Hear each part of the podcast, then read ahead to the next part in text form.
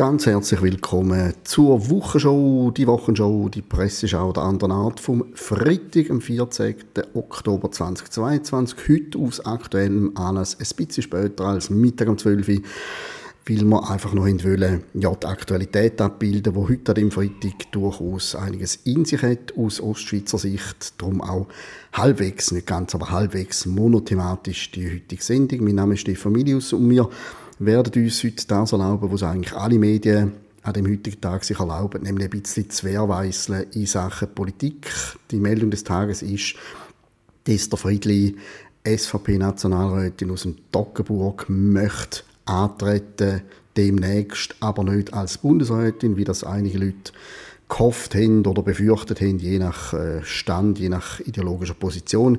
Nein, sie möchte St. Galler Ständerätin werden. Sie will den Paul Rechsteiner von der SP beerben. Es ist sicher mal zu erwarten dass Esther Friedlin nicht möchte Bundesrätin werden, aus verschiedenen Gründen. Toni Bonner, ihren Lebenspartner, das Urgestein von der SVP, hat ja schon Andeutungen gemacht in der Sendung von Tele Blocher.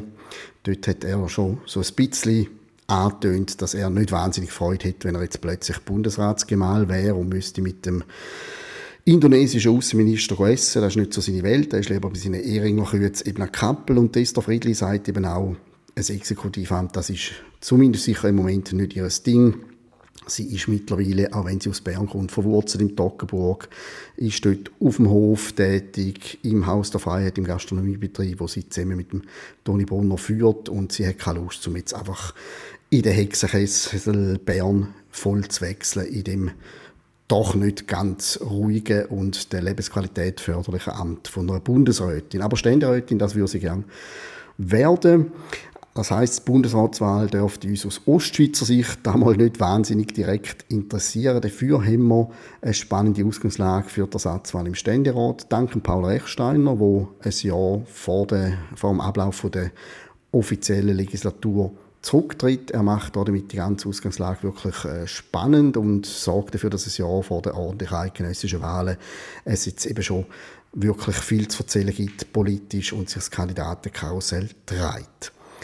Esther Friedli wird für den Moment mal gegen Barbara Gysi antreten, wo den Sitz von der SP im Ständerat möchte retten und vorbehält sich natürlich weitere Kandidaturen aus welchem Ecken auch immer äh, von den Freisinnigen, die es natürlich immer noch nicht verdaut haben, dass sie nicht mehr im Ständerat sitzen. Oder wer weiß, vielleicht tut sich sonst noch irgendwo etwas und der ein oder andere exotisch parteilos Aussenseiter könnte ja auch noch auftauchen, aus der Deckung führen kommen. Aber die zwei Namen der Stunde sind sicher Esther Friedli SVP und Barbara Gysi SP. Schauen wir schnell die Personalie an von der Esther Friedli. Sie ist sehr gut, sehr glanzvoll in den Nationalrat gewählt worden. Sie hat einmal kandidiert für den Regierungsrat, ist dort zwar nicht als Sieger hervorgegangen, hat aber sehr respektables Ergebnis gemacht. Also sie ist offensichtlich gut verwurzelt im politischen St. Gallen, wahrscheinlich auch über Parteigrenzen aus. Sie ist eine sehr konziliante, angenehme, anständige Frau, keine Dame der lauten Worte, durchaus prinzipgetreu, was die Parteilinie von der SVP angeht aber eben jetzt nicht unbedingt als Lautsprecher tätig und unterwegs, sondern mehr eben äh, ruhig und bedacht und die Dossiers verpflichtet. Das heißt, sie könnte durchaus auch über die SVP raus Stimmen machen, zum Beispiel von Leuten, die finden, irgendwie sind wir gleich nicht so ganz glücklich damit, mit der teilten Standesstimme aus einem bürgerlichen und einem SP-Vertreter im Ständerat. Und auf der anderen Seite muss man natürlich auch sagen, wir haben jetzt zehn Jahre hinter uns, über zehn Jahre mit dem Paul Rechstein im Ständerat und er hat es zumindest, ob es so ist oder nicht, kann ich das selber beurteilen, aber er hat es zumindest immer verstanden, das so zu verkaufen, wenn das eine Erfolgsgeschichte wäre, dass er zusammen mit einer bürgerlichen Person im Ständerat ist, dass sie beide gemeinsam für die wahnsinnig viel rausgeholt haben.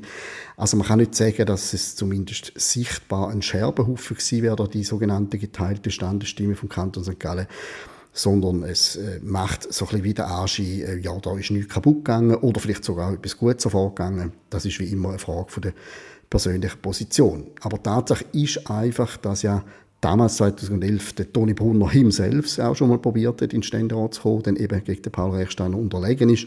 Und die Frage ist natürlich, was ist jetzt elf Jahre später anders mit dem mit der Kandidatur von der Esther Friedli, mit der Partnerin von Toni Brunner. Sie ist sicher vom Bekanntheitsgrad her kein Toni Brunner und auch ihm hat es damals nicht gelangt. Vielleicht gerade darum, vielleicht hat er doch auch polarisiert als einstiger Präsident von der SVP Schweiz, also jemand, der zwar auch auf alle zugeht, immer lustig, immer sympathisch ist, aber natürlich ganz klar äh, tief verwurzelt ist in den inneren Zellen von der SVP. Ist das für die Esther Friedli allenfalls ein Vorteil, dass sie da nicht zumindest nicht erkennbar so drin ist, beziehungsweise nicht so eine bekannte Figur, kann sie darum vielleicht wirklich Stimmen aus anderen bürgerlichen Mittekreisen holen. Und dann ist natürlich auch die Frage, äh, wie es mit der Personalie Barbara Gysi aussieht. Genauso wenig wie Esther Friedli der Toni Brunner ist, ist natürlich Barbara Gysi auch kein Paul Rechsteiner. Der Paul Rechsteiner ist für jeden, der sich politisch interessiert, im Kanton St. Gallen schon immer da gewesen. Der hat es einfach irgendwie schon immer gegeben. Und Barbara Gysi gibt es politisch auch schon lang, aber irgendwie, auch wenn sie äh, zum Beispiel gewerkschaftlich äh, engagiert ist, genau wie der Paul Rechsteiner, ist es ihr nie gelungen, um so ein Lichtgestalt werden in linken Kreisen, wie eben der Paul Rechsteiner. Äh, sie ist nicht unbedingt äh, völlig eine andere Person. Auch der Paul Rechstein ist jetzt nicht unbedingt einer, der äh, dauernd mit den Leuten auf ein Bier geht und durch wahnsinnige Nahbarkeit auffällt. Das haben Barbara Gysi und er gemeinsam. Aber eben, er ist einfach immer irgendwo da und immer wahrnehmbar und seine Linie hat man immer genau gewusst, dass sie berechenbar gewesen. Mag bei der Barbara Gysi ähnlich sein, aber es ist ihr sicher in ihren Jahren vom politischen Engagement weniger gelungen, zum zu dieser Figur werden, wie es der Paul Rechsteiner ist. Also es sieht ein bisschen so aus, als wenn das wirklich sehr ein offenes Rennen wäre. Hat man natürlich auch damals gedacht, mit Toni Bonner versus Paul Rechsteiner. Ich selber hätte damals 2011 nicht viel Geld auf den Paul Rechsteiner gesetzt. Ich bin der Meinung, dass der Kanton St. Gallen unterm Strich doch ein Mühe zu bürgerlich ist, um einen, einen, ja, man kann es nicht anders sagen, einen ziemlich äh, klar ausgewiesenen Sozialist eben in den Ständerat schicken. Ich habe mich dort grausam enttäuscht, zusammen mit anderen. Und jetzt haben wir eben die Situation, dass Karten völlig neu gemischt werden mit Esther Friedli versus Barbara Gysi plus eben noch vielleicht die ein oder andere Kandidatur, wo dem einen oder anderen eben auch irgendwo ein bisschen die Suppe versalzen weil man Stimmen wegnimmt. Wird sehr spannend jedenfalls. Äh, Esther Friedli ist nach ihren bisherigen Wahlresultat, sei es für, damals für den Regierungsrat oder eben für den Nationalrat, ganz sicher nicht wegzudiskutieren. Mit ihr ist zu rechnen.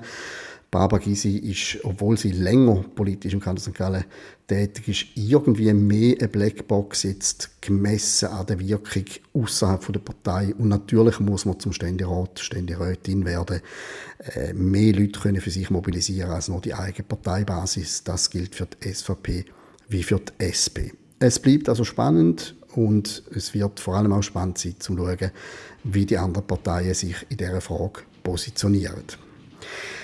Das ist so ein bisschen, wie gesagt, das monothematische Schwergewicht von dieser Sendung, wo wahrscheinlich uns jetzt Woche für Woche in der einen oder anderen Art wird beschäftigen, weil die Wahlen kommen näher. Natürlich gesamtschweizerisch überlagert, Bundesratsersatzwahlen, die Nachfolge von Ueli Maurer, alles. Aber für uns im Kanton St. Gallen ist der zweite Ständeratssitz natürlich nicht minder wichtig. Und es stellt sich eben auch die ganz, ganz große Frage, kommen wir zurück zum früheren Modell von der rein bürgerlichen Standesvertretung oder bleiben wir bei dem teilten Ticket zwischen links und einer bürgerlichen Kraft? Wobei, bei aller Ehre, man sich ja inzwischen auch beim einen oder anderen bürgerlichen Mandatsträger kann fragen, ob das Prädikat überhaupt noch angebracht ist oder nicht. Es wird langsam ein bisschen schwierig, das ein bisschen zu unterscheiden, vor allem wenn man so ein bisschen hin zu die Mitte CVP schaut, da weiß man manchmal nicht ganz genau, welchem Lager die Leute eigentlich zugeschlossen sind.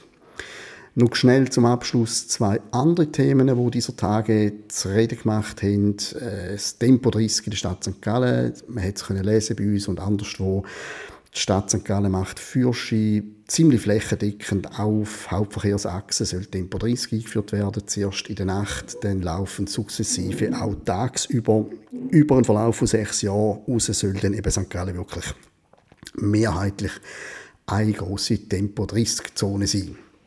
Was an der ganzen Sache so ein bisschen auffällt, äh, Kritiker von dieser Massnahme, wo zum Beispiel bemängelt, dass das vor allem wieder einfach eine Schikane ist von den, von den Autofahrern, dass man den Privatverkehr will aus der Stadt verbannen dass man den ÖV will zum Erfolg erzwingen dass niemand mehr Lust hat, mit dem Auto in die Stadt zu fahren. Die Kritiker können sich dann müssen anlassen, wir wissen gar nicht, was ihr wollt. Es ist doch nur der Vollzug von der Gesetzgebung gegen die Lärmemissionen. Wir müssen etwas machen, wir müssen die Stadt vom Verkehrslärm befreien und Tempo 30, das ist die billigste und einfachste Methode, um das zu machen. Und scheinbar hätte die Stadt St. Gallen das sogar schon seit Jahren müssen machen, hat das quasi irgendwie verschleppt und jetzt muss es wie über Nacht gehen. Ich gehe davon aus, dass die meisten Leute, die jetzt von dem Tempo 30 lesen, sich nicht bewusst sind, weil das auch nicht wirklich aktiv kommuniziert worden ist, dass da ein, Gesetz, äh, ein Gesetzeszwang dahinter ist, wo jetzt unbedingt sofort so schnell wie möglich muss umgesetzt werden. Man hat von dem sehr, sehr wenig gehört und jetzt kann es gar nicht schnell genug gehen Wobei einige Leute natürlich finden, sechs Jahre sei zu lang, aber äh, die erste Schritt, eben die nächtliche Sperrung von gewissen, nicht Sperrung, die nächtliche Reduktion auf Tempo 30, die kommt jetzt, soll jetzt relativ schnell kommen. Wie so oft ist es einfach eine Massnahme, die Folgen hat, die verschiedene Folgen hat. Man kann jetzt sagen, mein Gott, in der Stadt kann man sowieso nicht schneller als 30 fahren, was äh, zu gewissen Tageszeiten durchaus so ist. Aber Tatsache ist, äh, das Gesicht der Stadt wird sich verändern. Für die einen im Guten, für die anderen im Schlechten. Es geht für Pendler zum Teil Zeit verloren. Es wird mühsamer, durch die Stadt zu fahren, vor allem wenn es dann eben die Hauptverkehrsachse betrifft. Das hat Konsequenzen und eben die Stadt St. Gallen als Standort, als Wirtschaftsstandort attraktiver wird durch die Maßnahmen. Das sei ja mal zumindest hinterfragt. Aber klar, je nachdem, wo man politisch steht, was einem näher ist, der Wirtschaftsstandort oder äh, der Kampf gegen Verkehrslärm, findet man das gut oder schlecht. Aber es ist eine ziemliche Hauruckübung. Man wird einfach äh, vor vollendete Tatsachen gestellt und man darf nicht vergessen, die Stadt St. Gallen, auch wenn sie jetzt betont, sie müsse das unbedingt machen, der Bund will es so, ist die erste Stadt, wo das wirklich in so einem umfassenden Sinn macht. Also wir überholen da sogar Zürcher, wo äh, auch mal vorgehabt, wirklich ziemlich flächendeckend Tempo 30 einzuführen und dann aber ein bisschen wieder davon abgekommen sind, ein bisschen ausbremst worden sind. St. Gallen überholt also andere Städte da in Sachen Verkehrsberuhigung und wenn wir jetzt wirklich das müssen als oberste Innovation machen, ob es nicht andere Sachen gibt, wo die Stadt St. Gallen allenfalls mal könnte probieren, andere abzuhängen, das ist vielleicht eine Frage, die für mich persönlich zumindest offen ist. Und zuletzt gehen wir noch ein bisschen in die Welt raus. Äh, der Dieter Bohlen, nehmen wir heute mal in die Sendung, ich weiss gar nicht, ob wir den schon mal in der Woche schon hatten. Der Dieter Bohlen, der hat sich so ein bisschen öffentlich gegen die Russland-Sanktionen geäussert. Er hat gefunden, äh, was soll da? Ich weiss nur, dass wir jetzt da irgendwie frieren und dass alles teurer wird. Was soll denn das? Was soll denn das bringen? Und sofort ist natürlich äh, Kritik ihm laut geworden, zum Beispiel von Wladimir Klitschko, wo ja auch nicht völlig unvoreingenommen ist in dieser Frage. Er hat reagiert mit der Aussage, ist dir egal, wenn bei uns Menschen sprechen, äh, wenn bei uns Menschen sterben, Entschuldigung. Ja, was genau ist für der Kritik zu halten? Also der Dieter Bohlen sagt schlicht und einfach, du, genau wie bei Tempo 30 in Stadt St. Gallen, alles, was wir machen, hat irgendwelche Konsequenzen, alles hat Folgen und es hat im Moment negative Folgen auf unsere Bevölkerung in unserem eigenen Land. Und wenn man auf das reagiert mit, ist egal, wenn bei uns Menschen sterben, dann ist das ziemlich billig. Weil bis heute äh, ist der Beweis ausstehend, dass die Sanktionen wirklich irgendetwas ändern am Kriegsgeschehen, am Sterben von Menschen, dass sie Russland wirklich treffen. Wenn die Gleichung würde stimmen, dass wir alle einfach frieren und mehr für Lebensmittel zahlen, damit der Krieg aufhört, dann könnte man darüber diskutieren und müsste wahrscheinlich sagen, ja, für eine gewisse Zeit ist das durchaus angebracht, dass wir das Opfer bringen, zum anderen Menschen retten. Nur der Beweis ist bis jetzt ausgeblieben. Bis jetzt ist nicht sichtbar, dass die Sanktionen wirklich eine einen, einen Effekt haben aufs Kriegsgeschehen. Es gibt Leute, die sagen, ja mal, das kommt einfach zeitverzögert. Die Frage ist dann, wie lange geht das? Ein Jahr, drei Jahre, fünf Jahre? Und wie lange muss die Sanktionengeschichte mit Konsequenzen auf unseren Lebensstandard aufrechterhalten werden, bis sich etwas tut?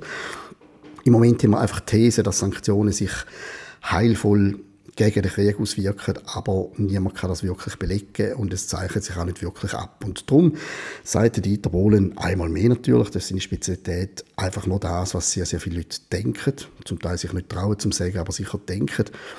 Und ihn dann zu kritisieren, ihm sei quasi der Tod von Menschen im Kriegsgebiet egal, das ist wirklich sehr, sehr eine billige Geschichte weil ich glaube nicht, dass dem Dieter Bohlen egal ist und es ist wahrscheinlich niemandem egal, wenn Menschen sterben.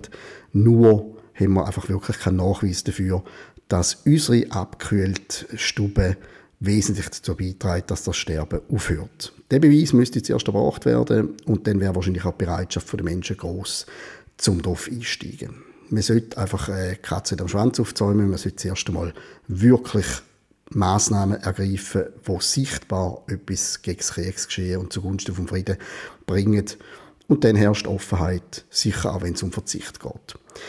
Das noch ein kleiner internationaler Ausblick und wir bleiben bei allen Themen selbstverständlich für euch dran und hören uns wieder nächsten Freitag, wenn es heisst, die Wochenshow, die Presseschau der anderen Art.